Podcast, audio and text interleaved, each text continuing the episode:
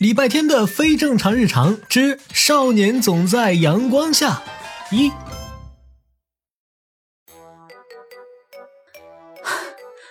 我们李家从不养闲人，没关系，我们李家很快就要被灭门，没有活人了。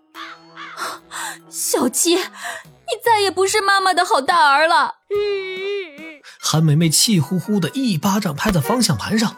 汽车喇叭一叫，吓到后排的礼拜天缩了缩身体，朝他弟弟身边挪了挪。这是韩梅梅拿到驾照后开车的第一天，也可能是最后一天。看着他深呼吸了好几次，哆哆嗦嗦抓住方向盘的样子，礼拜天试着安慰道：“老妈，你别紧张，这条路上没什么车，慢慢开，我们，我们支持你。”支持我之前，先把你脑袋上的头盔拿下来呀！谁家好小孩坐妈妈开的车里戴头盔呀？小七没有脱下他的防弹背心之前，我是绝对不会摘下头盔的。嗯，这不是防弹背心，是生命最后一道不屈的防线。你俩都给我闭嘴！生你们不如生个胖大星！你们看看胖大星多支持我！严复武装的李家兄弟用同情的目光瞥向副驾驶座上被关在猫笼里的胖大星。除了礼拜天，没人知道胖大星已经焦虑的碎碎念了半个小时了，交代了他藏起来的每一根小鱼干，忏悔了他干的每一件坏事最后恳求礼拜天给他一个风光的葬礼。当然，这些韩梅梅一个字都听不到。他松开手刹，踩下油门，将车子慢慢悠悠地启动了。与此同时，礼拜天默默抱紧了怀中的抱枕，李小七默默举起了特意从旧物箱里翻出来的玩具盾牌。汽车行驶了两分钟后，啊，小七，前面有个人怎么办呀？瞄准他，撞死他。啊，不好吧，杀人犯法的。知道犯法，你还不踩刹车？我不小心把车灯打开了，没关系，让礼拜天帮你吹灭它。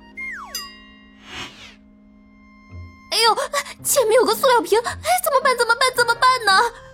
开飞行模式，飞过去。在李小七和韩梅梅你来我往的这漫长的几分钟里，礼拜天根本不敢说话，他只想快点结束。偏偏这时，越来越焦虑的韩梅梅把油门当成了刹车，原本慢吞吞如蜗牛的小汽车瞬间变成了离弦之箭，在空旷的马路上疾驰起来。松开脚，踩刹车。哪边是刹车？握紧方向盘，别歪。韩梅梅手忙脚乱，脚在乱踩，让车子一会儿前进一会儿刹车，手在乱动，让车子歪七扭八，分分钟要撞上人行道。礼拜天紧紧抓住车门把手，李小七一咬牙，把盾牌往礼拜天怀里一塞，自己爬过去，伸长胳膊握住了方向盘。可是车子摆动的幅度太大，他根本控制不住。韩梅梅吓得脸色都白了。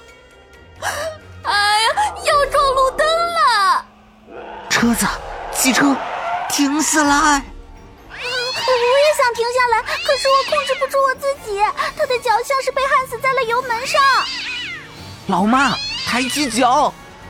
礼拜天的提醒并没有让韩梅梅从惊恐中回过神，汽车依然毫不减速地朝着路灯撞去。李小七突然低头，在韩梅梅右大腿上用力一掐，韩梅梅本能地抬起腿痛呼，油门松开了，汽车的速度慢下来了。可是方向并没有改变，小七到后面来，要撞上了。你你把这背心穿上，我不要，你穿。你拉手刹。突然，一只健壮的胳膊从外面伸进来，宽大的手一把抓住方向盘，奋力一转，同时。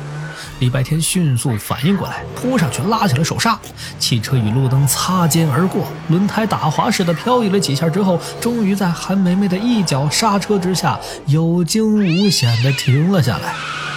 而救了他们的人是一位陌生的大叔。